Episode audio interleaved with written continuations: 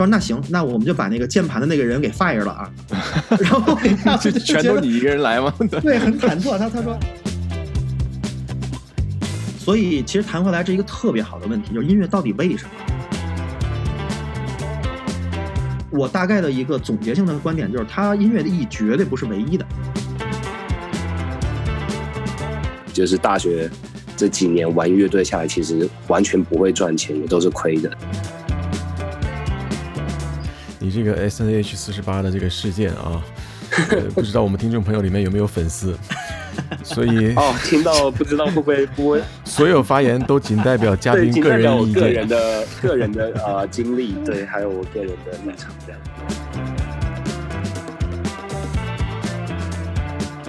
亲爱的听众朋友们，大家好，这里是 Juice 求实，我是 Raymond。今天我们的金宝 Jimbo 也一起来加入我们来聊天。Jimbo 你还好吧？因为你现在那边是凌晨三点钟啊，来你还清醒吗？跟大家 say hello。可以可以，大家好，我是 Jimbo。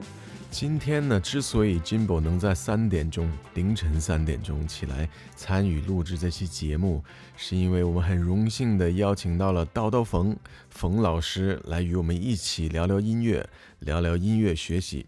冯老师跟大家打个招呼吧。大家好，我是叨叨冯。好的，欢迎您，冯老师。也许有的听众朋友啊，对叨叨冯冯老师还不是特别熟悉，那冯老师，请允许我代表您做一个简单的介绍。呃，如果哪儿说的不对的话，那还请您来纠正我，好不好？好的，谢谢。冯老师呢是一位旅美打击乐博士，啊、呃，目前也是在美国的哈特福德哈佛的是吧？对，是的，在哈特福德大学任教，同时他也是首位的华人百老汇全职演奏家。您主要演奏的乐器是马林巴琴是吗？嗯，所有的打击乐都演、哦，所有的打击乐在百老汇上，对。哦，那真的是非常专业了。并且冯老师所参与录制的音乐剧《Soft Power》是吧？我没记错的话。是的，《Soft Power》软实力这张专辑被提名第六十三届格莱美最佳音乐剧专辑。冯老师为了采访您，我还做了一些功课。我看到资料说您还是百老汇音乐剧《蝴蝶君》的独奏者是吧？是的，对。哇，那真的是在专业上有非常高的造诣了。所以今天十分荣幸能邀请您来聊聊音乐。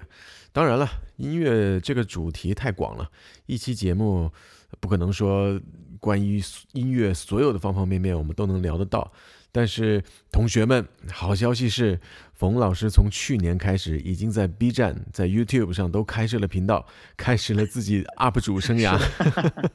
所以还没关注的同学，快点去关注了，来听冯老师给我们分享他关于音乐上的见解和一些关于音乐的知识。感谢感谢，谢谢大家支持。好的，冯老师，那在我对您的一个简单的介绍之后，您能不能和我们聊聊？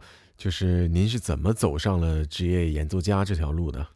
啊、呃，我的经历比较的出其不意，甚至出其 我自己的这个出我不意。嗯，呃，我原本在国内上的是我们叫普通高中啊，就是和这个音乐艺术专业的学院有区别，然后是上的普高。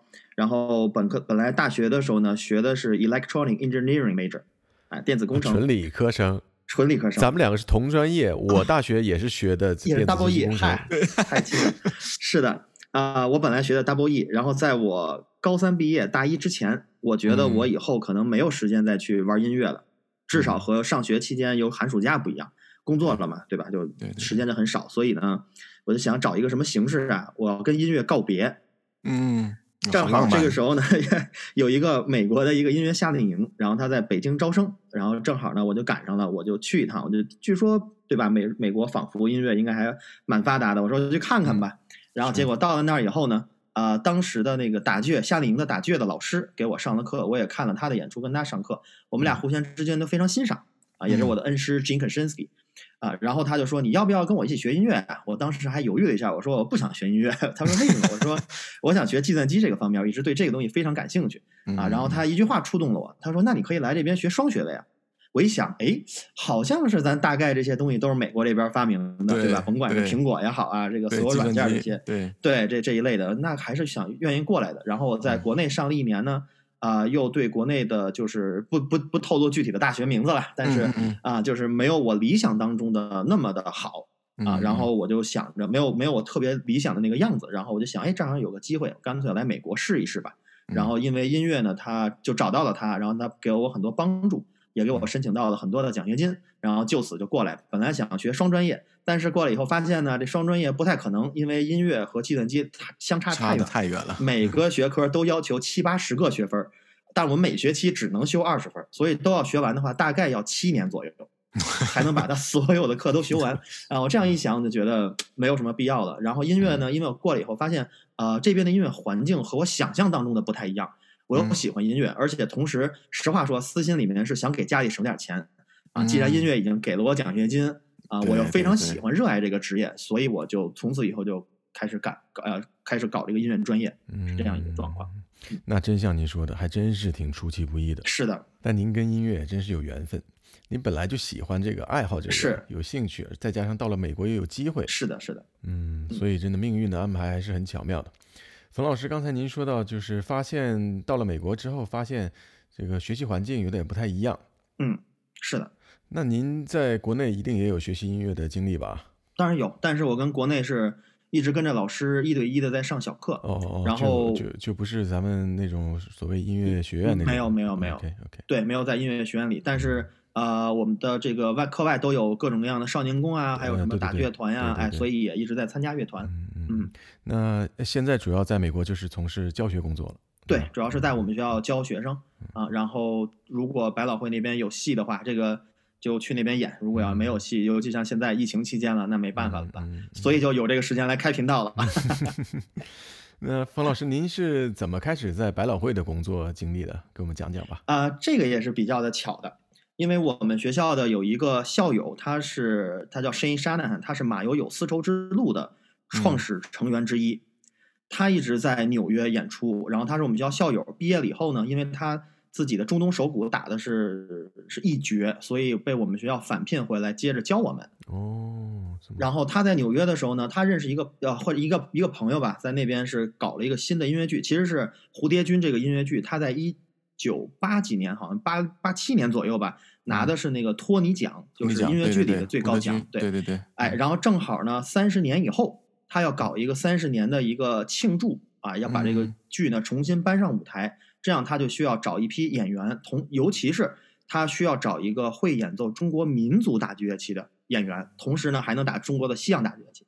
哎，正好这个、哦、呃。我们叫活头，可能就是 活头 manager，呃，咱们普通话叫活头，但是其实是就是 manager，就是负责招揽所有人的这个人，一个 manager。然后他正好是我那个老师的好朋友，然后就问他说：“我打击乐方面没那么熟，你认不认识会打？必须是中国打击乐，然后同时会打西打的。”然后他说：“哎，正好我刚教了一个博士生，啊、呃，他是从中国来的，我问问他吧。”然后就这样一个机缘巧合。啊，然后我因为正好赶上我确实是会打民族打击乐，啊、呃，自己学过一些，啊、呃，何老师啊学过一些，然后啊、呃、赶上就这样机缘巧合就去了。嗯嗯，在百老汇工作是一种什么样的体验？是不是也像平时上下班一样，呃、还是什么样的？对，上下班一样，上下班一样。他基本上前期是排练，排练呢就是每一天。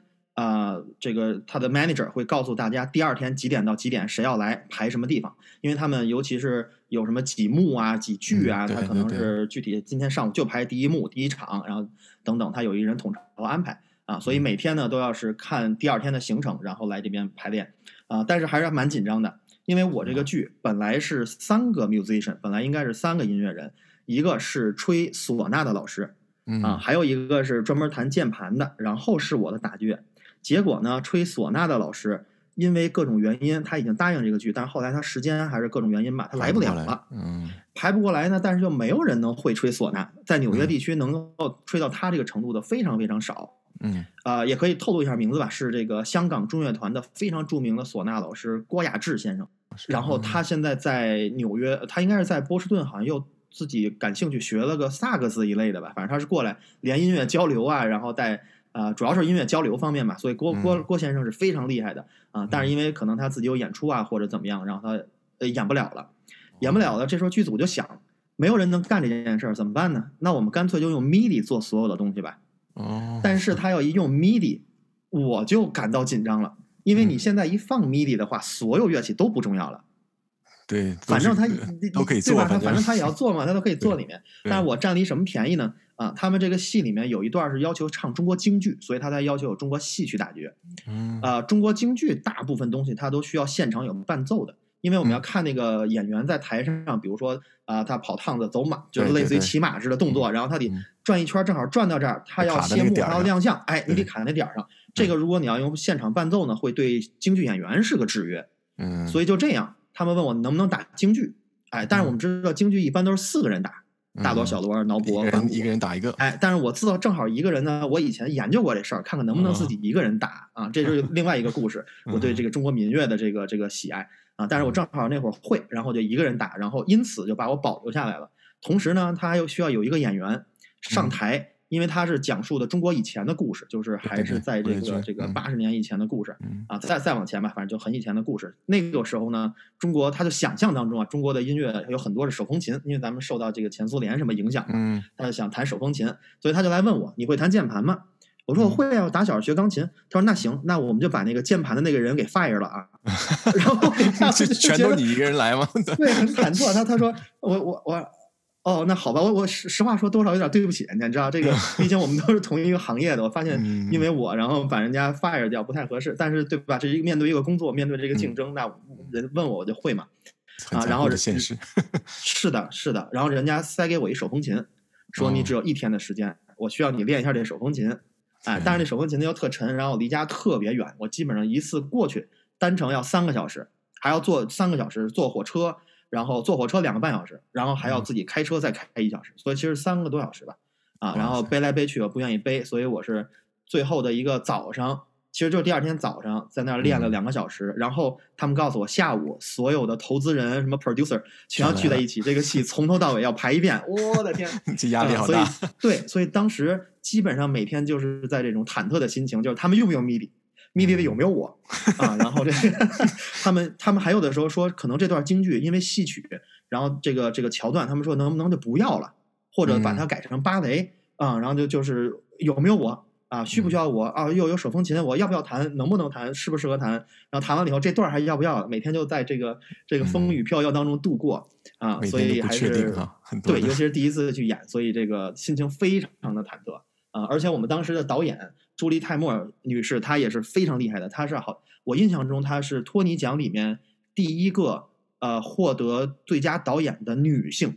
所以他在圈中的地位也是非常受人尊重的，因为他就是就是咱说这个这个这个歧视的这个问题，其实各个地方隐约的都会有，所以他真的是靠他的本事闯出了一片天地，所以可见就是大家对他的尊敬。所以你每天面对这么一个人的时候，他给你提的各种各样的要求，你都会觉得啊，我一定要把他做到最好啊，等等。所以还是还是蛮有压力，但是挺有收获，挺好玩的一件事儿。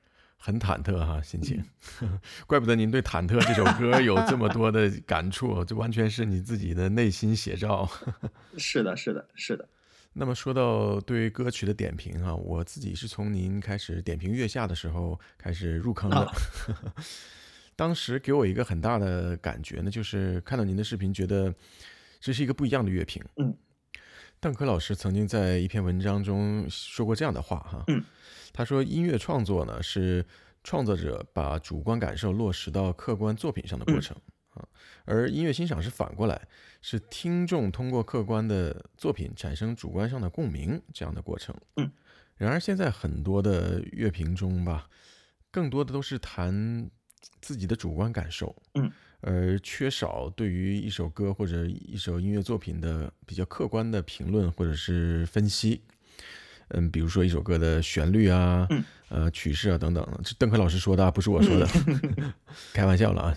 确实，我自己的感受也类似。大多数乐评缺少更实在的关于音乐本身的内容，而当看到您的点评时，发现您会讲到很多的音乐知识，就给我耳目一新的感觉。嗯，所以呢，也想问您一个相关的问题。首先就是。您自己是不是认同这样一种现象啊？就是邓克老师说到的这种现象，现在大多数的乐评都只谈主观感受，而比较缺少实质性的关于音乐知识方面的内容。您是否认同这样的一个现象呢？呃，自我看到的这些乐评来说，我觉得我是认同的。嗯、我觉得是。您觉得是有这种现象存在，嗯、是吗？嗯，我觉得是。OK，那您怎么看待乐评这件事？呃。是呃，从从纯客观的角度说，我其实不算乐评，嗯、我只只不过是通过音乐来跟大家分享一下我所得到的知识。啊、呃，因为我觉得乐评这个事儿，它也是需要专业，就是本身需要专业知识的。我们在这边呢是虽然是音乐表演专业，但是我们会有一门课叫 Communication with an Audience，就是我们怎么去和观众交流。然后教我们这个课的老师，他是一位真正的乐评人。所以他思考的东西更多的是，他其实是站在观众和作品之间起到一个连接的关系。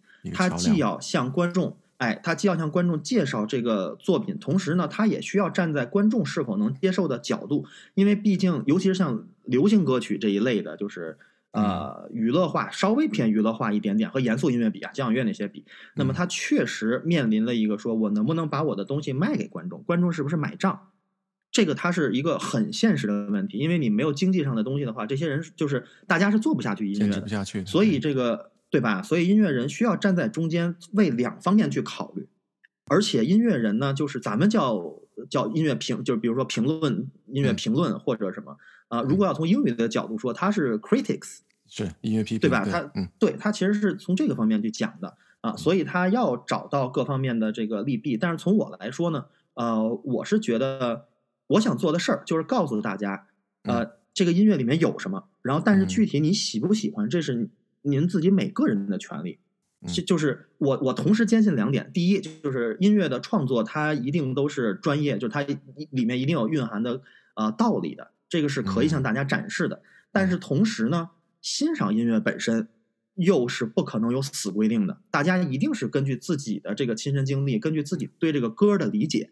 然后你能否产生共鸣？所以我觉得这两方面都是同时有且同时需要的。那么更多人呢，已经分析了他们自己的产生共鸣的思想这一边啊。然后我觉得，那我就来啊，更多的说一说这个客观方面，这个曲子里面到底包含什么。所以这个其实是我的一个出发点。哦，好的，好的，谢谢冯老师。嗯、那我再请教您另外一个事儿哈，嗯、就是刚才咱们说到《月下》这个节目，嗯，这个节目里面有一个特别火的乐队叫五条人。嗯。他们也是一个比较有争议或者说比较有特点的一个乐队吧。嗯，那在不点评他们现场表演的前提下啊，嗯，大众对他们的评论普遍是觉得他们的歌不够好听。呃，包括张亚东老师啊，在节目里也也说过，五条人的音乐呃算不上好听。但是您对他们的评论非常的有意思啊，您说。如果你的音乐的态度和你的生活人生的态度一致的时候，这时候你流露出来的音乐是最自然的一种状态啊，这样才能传递一种真的情绪。我大概能明白您的意思，因为这也解决了我的一个一个疑惑吧哈。因为确实他们的歌不能用传统意义上的好听来形容哈，是他们的表演的时候就是有一种过瘾，有一种爽的感觉。是的，是的。当然这个也也不排除。节目为了效果啊，做的一些剪辑啊等等的这些盘外的因素来做引导啊哈。是。但是您的意思我是明白的。刚才您也提到关于流行音乐所处的一个很现实的环境，嗯，其中其实包括现在的听众啊，就是被短视频啊给宠坏了。你要求他花三到四分钟静下来听一首作品是很难的。是。但如果你还需要他去了解歌手的生活啊、人生啊，这几乎是不太可能的。嗯，所以您觉得在这样一个环境下，哈，乐评人或者乐评这件事儿，是不是要肩负起一个更大的责任呢？来为听众分析每首歌的内容啊，或者优缺点？这么问是不是给您挖坑了哈？那倒没有，我觉得，我觉得这是一个特别好的问题。呃，简而言之，其实是各取所需。就是有的人，比如说我听音乐，呃，他工作忙碌了一天。他可能就甚至就只有上下班这路上各一个小时的时间才能听音乐，到家可能要忙家务，尤其家里要有宝宝的，还得照顾宝宝或者等等吧，上班也没时间，所以他们需要的就是在这一个小时或者两个小时之内，呃，他要放松。所以我觉得，如果是以这种情况为标准的话，谁的音乐无论什么角度，只要能让他们放松，能让他们体验到的快乐，它就有意义。但是同时不乏一些人，他可能除了他可能有更多的时间来来自我掌控，或者无论什么原因，他对音乐呢更感兴趣。他想知道音乐除了让我快乐的表面的这个听感以外，那它里层还有什么更多的可被挖掘的知识，或者更多可被挖掘的幕后的一些信息？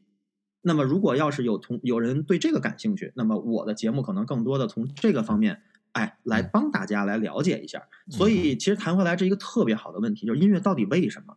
呃，而且我最近的这一期节目正好讲了那个 Lost Rivers，那可能是一个最极致的例子，可能基本上百分之九十九点九九的人可能都不会觉得它好听。对，但是呃，音乐的意义，我大概的一个总结性的观点就是，它音乐的意义绝对不是唯一的。啊，它不是为了，它不只，它不可能只是为了好听，不只是，它同时可以悦耳，对，它可以有各种各样的，比如说我一个曲子炫技，我让大家看到以后，我觉得啊，这个人技术好厉害，我做不了，我手没他快，呃，什么我技术弹不了这样，他是不是个好音乐？他达没到他的作用。如果他的目的是为了炫技，以此人让大家感到了愉悦，它也是一首好作品啊。为什么每首曲子都必须有特深刻的中心思想呢？凭什么？对吧？但是。呃，我说我这个歌也不好听，也不炫技，但是我是对历史的一个记录。就我想举一个例子，比如说这个呃杜甫的历史诗，比如《石壕吏》，你说他的文有多美，那种什么辞藻华丽，他没有，但是他是对历史的一个记录。当你看到这个诗的时候，你就能想到了当时的人们的疾苦，你想到当时那个咱们叫封建主义了，就是那会儿的社会的那种状况。那么，有的歌曲，如果我能承载人文，能承载历史，能记录当下的社会现象，作为一个历史的一部分，那我觉得它也非常非常有意义啊。所以我的最终的大概的意思就是，呃，音乐是非常丰富的，各种各样的可能性都有。那么，我们就静下心来，呃，对自己感兴趣的东西来去去尝试一下就好。嗯，是的，是的，好的，谢谢冯老师。所以音乐有的时候也更像一个承载体。对。像您举的石壕吏的例子，就是非常写实的描写安史之乱之后人们所遭受的那种苦难，哈。对，是的。那音乐其实也是，它有不同的功用。对，它不一定非要发挥它悦耳的这个功用。对啊，它可以有各种各样的表现形式。是的，它不是说都是李白那样的才好嘛，对对吧？就是就是这个区别。是的，是的。那冯老师，您觉得关于乐评，嗯、呃，也会不会有存在？过度解读的现象呢，就好像刚才您说的，其实并不一定存在所谓的中心思想啊。就像我们小时候 上语文课时候，动不动老师就问你这个呃中心思想啊、主要内容什么的，但是可能作者没有想那么多，只不过是为了像炫个手速一样。是的，呃，我觉得肯定是存存在的。呃，或者这么说啊，咱放放在这个每个人身上说，其实我们每个人听一个歌曲，我个人的理解，我们对它的共鸣都是。出自于我们自己的亲身经历，然后把这个歌词想象成跟我们精神亲身经历很共通、很共鸣的地方，所以我们才跟这个歌曲共鸣。所以，其实每一个人，当你听到歌，当你试图解释这个歌曲的时候，只要你不是原作者，或多或少你一定对他的理解是有偏差的。那么，就是我们怎么看待这个偏差？所以，我的节目，呃，或者说我这个人吧，其实就包括跟大家聊音乐也好，我最中心的一个思想就是。我不是要改变大家的审美，我不是要让所有人都上向我看齐，而是，呃，我因为我自己也不敢保证我说的就知识上是没问题的，但是就是说主观的这个东西没有标准答案，它就，所以每个人都是各自的一个理解，然后就就像咱们聊天一样，大家把自己的呃理解拿出来一起交流交流，然后一起共鸣一下，看看能不能有一些什么新的没想到的别人想到没想到的角度，然后大家能交流一下，我觉得就蛮好的，就不要。啊、呃，就没有人说的话是是是，就是百分之百一定正确，然后或者它是一个标准答案，在欣赏音乐层面上，我觉得不存在。所以每个人都有误读，都有过度解读，都有没有看到的解读。但是大家就是 对吧，自己互相来来来体会一下就好。是是是是是。但我其实觉得，哪怕是有过度解读，嗯，也没关系吧。这个只要你你解读出来的内容是美好的，你自己感受是好的。那也挺好啊，为什么也没没什么太大关系吧？我是不是有点过于乐观主义了？对，就是就是，嗯，我我特别能理解，就是针对每个人自己的这个啊亲身经历嘛，就是大家都对这个一个事儿的一个观点，然后大家观点上有一个碰撞，我觉得是个很好的事儿。是的，是这样的。那冯老师，您也点评过几首流行歌曲哈，比如说是像李宗盛老师的《山丘》啦，像《一生所爱》啦，像毛不易的一些歌。嗯，其中还有一首《向左走，向右走》这首歌，您的点评让我非常的印象深刻。在这首歌里面呢，你提到了就是呃旋律和歌词的互动。在您点评之前，我从来都没有想到过这个这个事情。就您讲的那句向向左、向右、向前看，对对对，嗯，这里边有一个有一个互动。对，当我们把这个旋律在钢琴上弹出来的时候，就是向左向右哈。嗯那在我没有听到您点评的时候，我之前我肯定没有留意到这样的一个现象，但听到你点评之后，哎，我会发现，在其他的作品上也留意到有这样的一个创作的手法，从而呢，也让我对这些音乐作品的欣赏提高了一个层次。嗯，啊，就是在我的心里，这个评分啊，瞬间又提高了。是的，这样。那这种现象，是否是否能说明，在音乐欣赏这个角度、这个层面来讲？是需要对音乐有一些基础基本的了解的，呃，或者说欣赏音乐是不是有一个门槛呢？您觉得？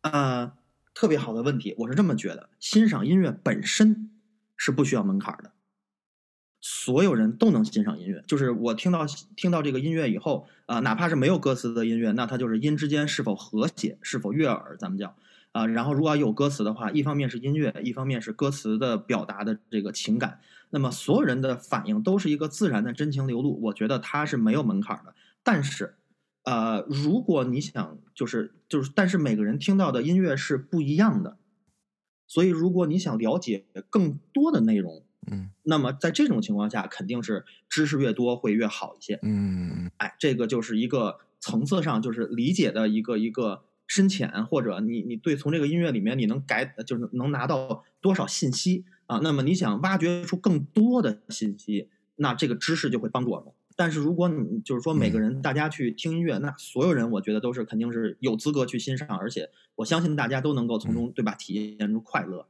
啊，所以啊或者各种各样的情绪，嗯，所以我觉得这个是啊有一个深浅之分吧，大概这么个意思。嗯嗯，好的。那同样的问题啊，如果从创作者的角度去看。比如我自己有时候也会写一些流行类的歌曲哈，嗯，我也发现一个比较尴尬的一个情况，就是如果如果我希望这首歌有一个好的传唱度，那就是通俗讲可以有朗朗上口的感觉吧，那势必我要遵循一个比较合理的和旋律走向啊啊，这个和弦进行啊，呃，这些是比较保险的。呃，这样听众的大脑所反映出来的每下一个音符都是都是合理的嘛，自然这样就比较容易被接受。但是问题是，这样我会发现自己的创作就好像掉进了一个俗套啊，就好像 就说起来比较比较俗吧，就是听起来这个这个旋律。但是但是反过来呢，呃，如果刻意的往歌曲里面加入很多音乐性的东西，就刻意的让它听起来好像。呃，更高级一点啊，说的俗一点，就是让这个音乐好像听起来更高级一些，反而又会出现呃曲高和寡的这样的一个情况啊。当然，我不是说自己的水平已经达到了这个什么样的一个情况啊，就是我只是阐述一个这样的一个现现状，嗯。所以从一个音乐创作的角度上来讲，哈，嗯，咱们刚才说了音乐欣赏，那从音乐创作者的角度上来讲，到底我是应该去追求自己个人的表达呢，还是希望去追求更多的人的接受和认可？呃，我觉得还是遵从自己的 内心更重要。听起来有点虚，但是其实真的是，就是呃，比如说我们现在遇到一些，比如我我首先我要先图生存。那么，如果我的这首歌写出来，就是为了能够，咱说的很直白点，让他卖钱，让我能吃上饭。那么，在这种情况下，我觉得就不必要去考虑大众。但是呢，当你做到一定的程度以后，你可能吃饭不是问题了。哎，你有各种各样的活儿可以接，甚至可以，比如当导师，当或者哪怕上综艺，各种方面啊，你这个不是问题的时候，那么你说 OK，那我现在想更多的追求一个精神上的表达，我觉得那这个时候。那就注重自己的表达。其实这个所有人都遇到这个问题，我就想到了之前看过这个，比如说大陆的一些导演，可能都会说，对吧？这个冯小刚也好，还是还是谁也是，就是我要先拍贺岁片儿，我要先把这个包括姜文什么的，就是哎，你跟我说，你投资人你说了，哎，那我先把这钱给你挣到了，然后 once a while 往前挣了，我对 once a while，我一阵儿的时候我拍一部。文艺片儿，那么之前你你给我投资，我之前钱已经给你挣够了啊。这部片儿是我自己想拍的，这部片儿是我想表达的，你就不要来过多的指手画脚了。那么他们之间 其实是有这么一个默契的，这是我听到的导演圈的一个故事。所以我觉得咱们音乐创作其实也是，因为首先咱们都是人嘛，毕竟这个生存需求是第一步的啊，活下去。对，当我们需要这点的时候，我觉得你就是如果要是做到这个能够让大众欣赏，我觉得是非常非常好的一件事，因为毕竟这样的音乐也是需要的啊。但是呢，如果我们要已经过了这个阶段，那么不用这为这事儿发愁了，那。啊、看还是看遵从内心，这个阶段需要的是什么吧。我个人是这么想。嗯，是非常实际的一个建议，真的是这样。嗯、有的时候我们总是好像上上下下的，对，总是动不动开始愤世嫉俗了啊！为什么不接受我的这个内容？你肯定不能在一首歌里什么都要，是是是，是这样的，对吧？这个比较难。对，对对，是的，嗯嗯。那方老师，我再请教您一个，就是关于音乐学习上的一个问题哈。嗯。就是我自己，因为也有就是利用呃空余的时间学习一些乐器，嗯，然后我就发现一个挺有意思的一个现象，就是我在正好在学习这个乐器的时候呢，呃，同时都遇上了中国的老师和和英国的老师，嗯，我就发现就是中国的老师和外国老师特别的不一样，嗯，中国的的老师呢就非常注重基本功啊，一上来就基本功。嗯呃，包括是持弓啊、坐姿啊等等，但是碰到这外国的老师呢，嗯，就一一上来就跟你说特别一些特别玄的那些东西，什么感情啊、色彩啊、soul，就是让你啊你要投入进去，不要怕等等等的这些哈。嗯，所以就是想请教您一下，根据您在国内国外学习和教学音乐方面的经验，嗯、呃，您觉得在国内外学习音乐是不是有特别大的不同？呃，尤其是从咱们先从小朋友的这个方面来开始说，因为小朋友这个方面可能是差别最大的。哦，啊，它差对，因为差别在于，呃，国内的小朋友他在学习的时候，背后的家长一定是督促他练琴的，就是呃，我们是是有家庭有有有有老师互相之间配合，然后呃，中国的这个家长就一直都会推，不不光是中国，整个亚洲我感觉都是这样的，就是咱们这边的这一大的这片文化圈啊，呃，都是比较推娃呀。哎，然后这个会督促学生练琴啊，但是在美国这边呢，就是以我的经验啊、呃，更多的是让孩子以兴趣为主。你像美国这边，呃，我知道的器乐基本上都是没有考级的。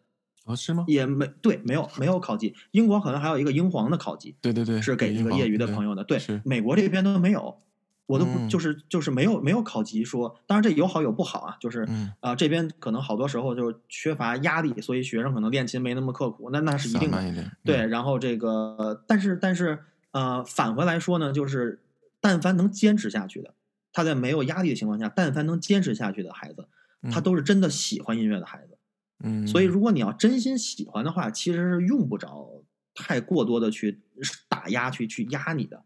啊，但是相反呢，就是国内的很多的孩子，可能更多的是家长想让孩子学，而不是孩子自己真的想学，这个是是不太一样的啊。所以在这种情况下，所以所以这边有家长督着呀，那那你就每天练这个基本功，你哪怕枯燥了没关系，有家长督着你，每天必须练半个小时、一个小时，他就能练下来啊。但是在这边是以兴趣为主导的情况下，那就肯定。要先上曲子，就是一边学基本功一边上曲子，否则学一到两个月，孩子自己没有，尤其是初学者，他自己没有这个兴趣了啊、呃，那么就适得其反了啊。所以我觉得是不是一种思路吧？就是你到底想培养他成才，还是你想培养他，就是你真的说到做到，是想培养他陶冶情操，这个其实是是是不太一样的。对，所以我觉得从这个孩子的角度出发，这个可能是一个根本的区别。嗯，是的。您说到这个孩子哈，就让我想到我认识一个在美术方面特别有造诣的一个老师，他曾经也做过在针对小孩子的一些教学吧，嗯，嗯，但是后来不做了，嗯，我问他为什么，他这样跟我讲啊，当时的情景，他说他学习觉得学习美术、学习绘画，尤其是小朋友，他不想毁毁灭掉小朋友对事物观察的这个自己的方式。嗯尤其是一开始，他更多的是选择带孩子去学习观察，学习观察事物，学习观察不同的东西、景色等等的，没有那么快去下笔。但是家长就不愿意了，呃，大家长就觉得，哎，旁边的这个老师怎么没教几天，孩子都画的有模有样呢？嗯，怎么跟着你就好像每天都去外面玩啊？怎么不看他看不到他画画呀、啊？这样的一个情况。其实你说孩子学习东西，他最大的优势是什么？其实就是时间长。对，同样一个八岁的孩子和一个二十八岁的成人，他的优势就是我永远比你多学二十年。所以要只要保持好他对这个东西的兴趣，是这个是最重要的。那可惜就是家长看不见，后来他干脆就不教了。其实我觉得这一块我是蛮有感触的，因为我从小学一二年级开始接触到民族乐，也就是二胡，然后。当时其实还是蛮感兴趣的，那后来也因为从台湾到大陆的原因，所以嗯换了一个二胡老师。那个老师他对我非常好，然后其实我也非常感谢那一位老师。但是从大概国中开、初中开始的时候，因为也是因为家人的问题吧，我觉得他们希望我想要去读音乐学院。所以那个时候我是一天要练习大概八个小时，然后寒暑假甚至是到十二个小时，就是早上起床，然后到晚上睡觉前就泡在老师的家里这样子学习。所以其实是会让自己有一种压力，然后就没有那么喜欢，当时就不再那么喜欢音乐，然后一直到高中快毕业之前，就是决定不走音乐这条路了。然后呢，才反而后来又慢慢的喜欢上音乐，因为自己开始学习其他的乐器，像是吉他或钢琴之类的，就后来才能够慢慢让自己再嗯重新的去喜欢上音乐，还有演奏音乐这件事情。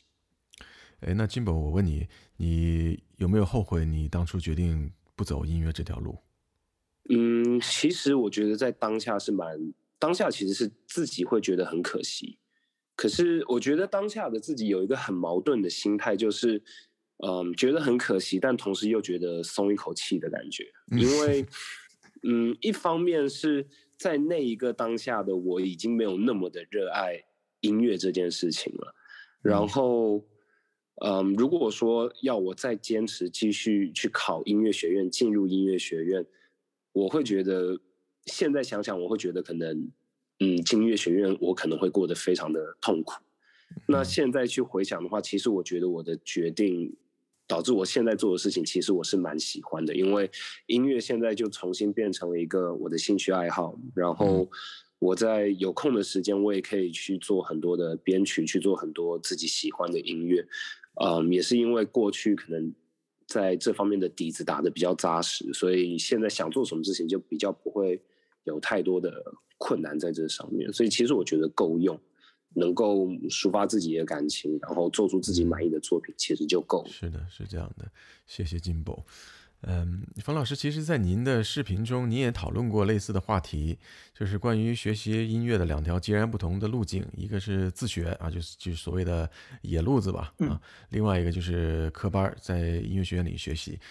以防有的听众朋友没听过，能不能再请您分享一下关于这两条截然不同路径的呃看法？我其实刚才听到 Jimbo 说的这个，我特别的有感动 啊、呃，有感感触，因为我从小啊、呃、是有机会去音乐学院的，但是我自己也是选择没去，啊、呃，基本上我们俩原因是一样的，因为我感觉我我是害怕，如果我以此为职业的话，我可能就没有这么热爱它了，因为它的区别在于。呃，如果我喜欢音乐，就是作为兴趣爱好，那么我演奏什么样的音乐是由我说了算的。但是如果我要是拿它当成我的饭碗，而且是要去学它的话，那么有的时候我迫于生计，哪怕这个音乐我不喜欢，我也一定要去演奏它。但是这样就会损失掉我很多的呃音乐上对音乐的热爱，所以我是特别的深有感。啊，所以说回到说说回到这一点，我觉得，所以这这就是一个非常有意思的事儿。我在那期其实讲的也是这个道理，就是音乐本身，啊、它是有一定的客观规律的。比如说我们和弦之间的怎么样衔接是合理的，大小调音阶等等，它其实跟数学一加一等于二一样，它是有一定的客观规律的。那么这个客观就这个客观规律而言，我们是在音乐学院里学，还是我们自己自学？它其实没有什么太实质性的差异，所以一加一永远等于二。所以我觉得从这个方面来说呢，啊，这两件事儿其实没什么差异。但是音乐学院里和音乐学院外的差异在于，呃，主要就是一是有没有人盯着你去练琴，因为你在音乐里面，音乐学院里你是需要每周去回课的，那么你每每周有一个 deadline，所以你要强迫自己去练琴。但是呢，在音乐学院外啊，也所谓的野路子，如果你要是不呃，对这个东西没有那么大的兴趣的话，很多时候可能你因为生计问题，你可能音乐这个路你就坚持不下去了。嗯嗯，你可能就需要去干别的，然后去牵扯精力等等的。而且呢，就是呃，大家玩音乐的人都喜欢互相之间交流啊。那么这个野路子呢，那就所谓的野路子，就是大家可能得打电话跟自己的朋友约啊，是哎来咱一块儿弄弄音乐吧，看你怎么样，我怎么样。但是音乐学院呢，就是把我们这些所有这些就圈在一起，你每天只能见到你的同行，所以你不交流，你没有别的事情可做。它就是一个强制和非强制，就这么一个区别。所以我觉得我的最终的思想是。不分的，就是，呃，他我们最终是需要用音乐来评价一个音乐人，而不是他的出身，他的出身并不重要。或者举一个例子说，如果我一个人在音乐学院里学习，我真的从此对音乐非常的厌恶了，那么我上大学每门课都拿 D，都拿 F，那你说他所获得的音乐的知识和我自己从来没有上过音乐学院，但是我非常喜欢音乐，我每周都要去读音乐书籍，每天每周都要跟老师上课。谁获得的音乐知识，谁的专业性更强呢？不一定，嗯、啊，不是那一张学位、那一张纸就能给我们的，真正是我们所获得的知识。所以这个是我的一个基本思路。我这边还有一个问题想要请教一下刀刀锋老师，不好意思，客气客 气，可以，当然客气客气。对，嗯，是这样子，因为我们刚刚其实在聊的时候有讨论到的是，嗯。学习音乐的时候啊，就是西方跟中方的一些差异性嘛。那刚刚其实讲到的是，嗯，嗯，小孩子的部分，或者是说，嗯，请老师一对一啊、小班课啊这一种，就是比较兴趣爱好班这种类型的东西。可是，像我自己本身在嗯报考音乐学院的时候，嗯，或者是说在音乐学院里面去上一些就是体验课程的时候，嗯，会感觉到。嗯，跟自己在外面就是老师一对一教我的那个感觉是完全不一样的。那就是，嗯，从您的角度来看的话，像西方跟中方的音乐学院在教学方面有没有什么差异性？那带出来的学生会不会有一些本质上面的不一样？嗯，这是个非常非常好的问题，这个我需要啊、想一下，因为首先啊，我其实并没有在国内的音乐学院过多的上过课。所以我对国内音乐学院里的大学的一些课程呢，可能没有那么的了解，但是我只能以我在学 double E 的这个方面啊来幻想象一下，因为应该是都是差不多的。呃，我觉得国外的话，可能整体来说还是大家兴趣会更多一些吧，就是从学生来说，因为我们可以想象一下，拿这个我拿中美来举个例子，中国我们有。大陆地区有一点将近就是一点四亿人口吧左右，但是我们真正说最顶级的音乐学院可能只有九间，但是美国它的人口要少很多，呃，在在咱们国内十十四亿人口，然后这边呢可能只有三到四亿人口，但是这边好的被誉为好的音乐学院，可能排名前五六十或者前一百，可能都还是可以，都是不错的，在当地还是还是很有水准的。所以我觉得就是学生的压力是不同的啊，然后所以造成的，而且这个每个学院他自己的这边可能老师更多一些，所以每个人呃发表的观点的可能性更多一些，所以呃可能更加的怎么说，就思想上来说可能是更五花八门一些。国内呢，因为我们主要的一些学术就可能是集中在这几个音乐学院里面，所以相对来说观点可能更集中一点。啊，所以从从大环境上来说有这个区别，然后再从细节上说呢，就如同我说的，它不光是教学的问题了，因为国内的音乐学院的很多的孩子我是知道的啊，包括我的这个同行很多，他们打小并不是自己想学音乐，他们是家长觉得或者家长喜欢音乐没学成让他们去学，或者家长觉得他们可能学习不够好，有有也有这样的情况，然后觉得那你去学个音乐吧啊，然后但是这边呢。也学习音乐，他可能也遇到有的同学学习不够好，或者呃怎么样，但是这边基本上孩子自己来挑专业，那边呢就是家长来帮助孩子选择专业，可能至少得占到一半儿。所以我觉得，当学生进音乐学院的时候，他面临的压力以及他自己的主动性，这些都是非常不同的啊。所以我觉得，呃，教学上面来说。呃，可能就是意见到底是更集中一些，或者意见更分散一些。但是整个从音乐学院里面的生活和学习的环境上来说，我觉得一边会更自愿一些、自由一些，另外一边可能会有更多各个方面的压力，可能会大一些。嗯，是这样的。希望回答你的问题。可以回答你问题吗？可以，有了，谢谢，谢谢。我觉得其实不光是在音乐教育方面，在其他教育方面都有您提到的这个问题。我觉得咱们是太严肃，就是咱们是特别严肃，对对，有就是咱们做什么事情其实都是呃、嗯、比较严肃的。咱们包括咱们平常的课堂、嗯、是啊，所以呢，但是为什么严肃呢？我觉得跟这边学生比，呃，比如国内的课堂，北京的学校还算稍微的学生少一点，一一个班怎么也得有五十人，嗯，那么老师是不可能带着这五十个人去玩的。但是这边的学校可能一个年级也就才五十个人，就是有很多学校，是对，所以他是他是我觉得就各个方面吧，就是比如教育资源呀、师生比啊，对，它是一个很综合的一个事情造成的。是的，因为环境也不同，也不能就这么比说谁好谁坏，孰优孰劣这样。对，可能已经各自在各自的环境下在做最大的努力、最好的事情了。对。那冯老师，我们求实平台呢，在做的是提倡纯粹的学习，就不带任何功利性的学习。比如拿学习音乐来讲，我们希望大家在学习的过程中能够感受音乐所带来的美好，而不是每天背着父母的压力、考级的压力等等。但在大部分人的认知中啊，尤其是成年人，小朋友可能还好。大家都觉得学习音乐很痛苦，是的，有很多的困难和阻力。比如有的认为会有年龄的限制啊，啊，毕竟如果是成年人的话，还要还要工作，还要照顾家庭等等，不像小朋友有更多的时间来练习。还有啊，比如说在学习音乐上的花费啊，除了上课以外，购买乐器也是一个比较大的花费。可能很多人会忽略、嗯、忽略到这一点，比如你学习吉他还好，当然好的吉他也很贵啊。嗯，呃、要是像您一样学习打击乐，那很大很多大型的乐器 价格是比较更加昂贵的。成年人可能生活也更丰富啊，嗯、可能也很难集中精神。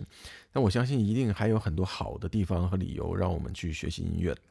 嗯，是。您作为音乐行业的从业者和教育者，可不可以啊，就是邀请您鼓励鼓励我们所有的听众朋友去学习音乐，而不至于一说起呃学习音乐就就望而却步、望而生畏了哈。那如果请您来鼓励我们一下，好的好的，您您会从哪些方面来鼓励我们？我觉得音乐这个东西真的特别的美好，嗯，它对我来说很美好。我学音乐，呃，我从我自身的感受来说呢，有几点我特别的感到高兴。一方面是我能体现更多的美，呃，这个我觉得对于一个人来说，你的愉悦心情等等是非常非常重要的。当然，这是一个综合的事情啊，呃。比如说，我现在在看美术作品的时候，我会因为我的一些音乐的知识，我觉得我对一些美术作品的理解可能会更深一些。或者呢，就是我在日常生活当中，我知道什么样的，就是我认为我的审美是在提高的。我知道什么样的东西是美的，什么样的东西是不那么美的。啊，我觉得从精神层面上来说，啊，一定是有愉悦的心情的。而且，啊，另一方面呢，就是当我们练琴或者当我们跟着，因为我自己所有的学生在学架子鼓的时候，啊，从第二节 lesson two 开始，第一节课是大概的说一说基本功，从第二节课开始一定要跟着音乐伴奏一起演奏。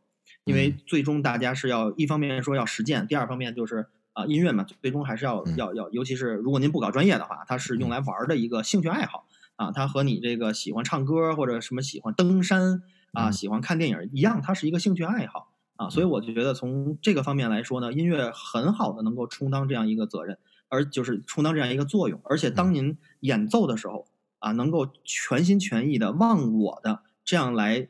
表达的自己的情感的时候，这一刻是非常非常享受的，因为很少有一个机会说让我们在这个时候啊、呃、不想心中一切的烦恼，然后只是啊、呃、唯独的就是来专注做一件事情，而且是来表达自我，是是哪怕不是纯的表达自我，就是专注干一件事儿。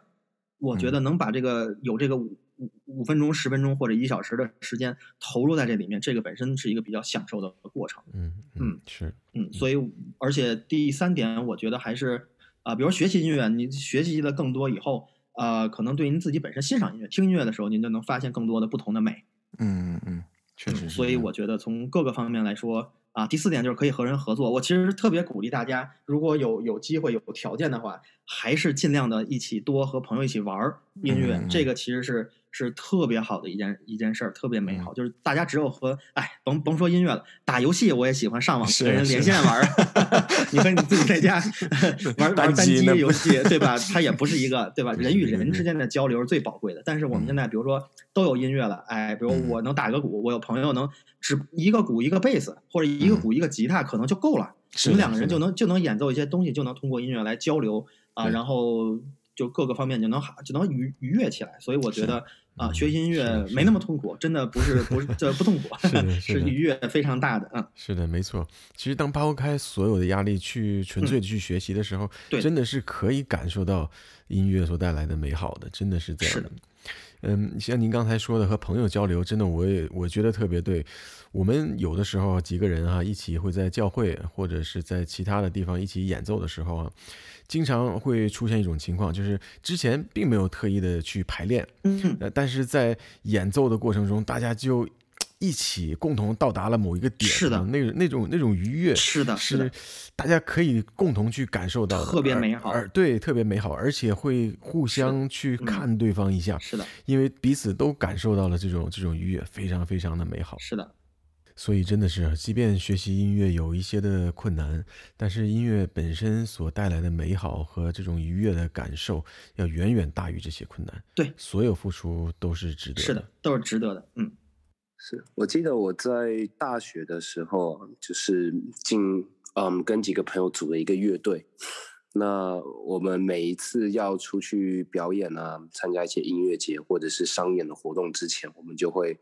需要去一些团练房去练习，嗯、对吧？那练习的时间大家要瞧，然后呢，那个团练房的租金也要付，然后出去表演的时候，嗯，音响设备还有一些线啊，各种东西我们要去租，然后要用车子把它运到就是表演的会场，这些都需要钱。然后每一次表演完了之后的那个。就是费用给到我们的费用，其实我们平摊给五个团员，然后呢，再加上要扣掉所有前期所有准备，像是团练费还有租设备的费用，其实扣掉之后，我们都是亏钱的。就是大学这几年玩乐队下来，其实完全不会赚钱，也都是亏的。但是，嗯，大家其实就会在这个过程当中会变得感情很好，然后我们也。觉得是很值得的。现在去回想那一些过去做的事情，其实也都是很美好的事情。其实是的，感觉 Jimbo 你好像经历了国内八十年代 那个时候 玩音乐特别惨的那段时候的感觉。真的，我感觉我们就是地下乐队，而且呃，印象很深刻，非常深刻。有一次是呃，因为我们当时是在大学城嘛，上海就是松江那边的大学城。然后有一次有一个音乐节的表演，然后当时你知道内地有一个呃 S N H 就是那个女团吧，那个女团，嗯、对对对，然后那一次的音乐节表演呢，那一个女团他们也有去，然后当时在排练还有在架设备，我想说大家玩音乐的应该都知道，就是上台之前呢就是要试音嘛，那嗯。嗯，有大概将近十个不同的乐队，那每个乐队的乐器配置都不一样，那每个乐队一定都要去适应，各个乐器都要去把声音调好。结果呢，这一个女团他们，嗯，进去说要排练，把我们所有人就赶出了那一个体育馆。然后呢，他们一排呢就排掉了大概一个多小时、两个小时，把我们大家要适应的时间全部就挤缩，就是压缩掉了。然后。到了晚上要表演的时候，他们用的就全部都是假唱，然后呢，全部都是那种 现场的，就是原声的设备，然后就是在旁边上面做做动作啊，然后对，就是这类型的表演。所以其实，嗯，印象非常深刻，就是我们连像这个样子的场子，嗯，都是去经历过，然后，嗯，真的很地下，甚至。嗯，有体验过那种地下乐团，然后呢被星探发掘，然后决定说要帮我们去录制专辑，像这样子的事情，其实我们也都经历过。嗯嗯，就经历很丰富啊。是啊，其实是还蛮好玩的啦。是的，是的，你这个 SNH 四十八的这个事件啊，呃，不知道我们听众朋友里面有没有粉丝，所以哦，听到不知道会不会不会，所有发言都仅代表嘉宾个人意见，个人的个人的呃经历，对，还有我个人的立场这样子。对，其实你提到的这个事情也很有意思，等下一次有机会，我们再邀请冯老师来和我们聊聊咱们所处的这个流量的世界哈。好的，音乐是不是正在受到压迫？包括包括你像版权问题啊等等，其实可聊的事情非常多。是的，可惜咱们今天的时间也也差不多了。今天呢，特别的感谢刀刀冯冯老师来到我们当中。感谢感谢，非常感谢这个机会。谢谢您，也让我们从您的经历中呢受益匪浅。谢谢谢谢。最后呢，我也再呼吁一次，大家一定要到 B 站和 YouTube 搜索刀刀冯聊音乐，听冯老师给我们分享关于音乐的知识。也提高我们的审美水平，也请大家随时关注冯老师即将推出的各种音乐课程。感谢感谢，谢谢大家支持。最后，希望每一位听众朋友在学习音乐的道路上，感受音乐所带来的美好和感动。祝福大家，我们下期再见，拜拜。拜拜。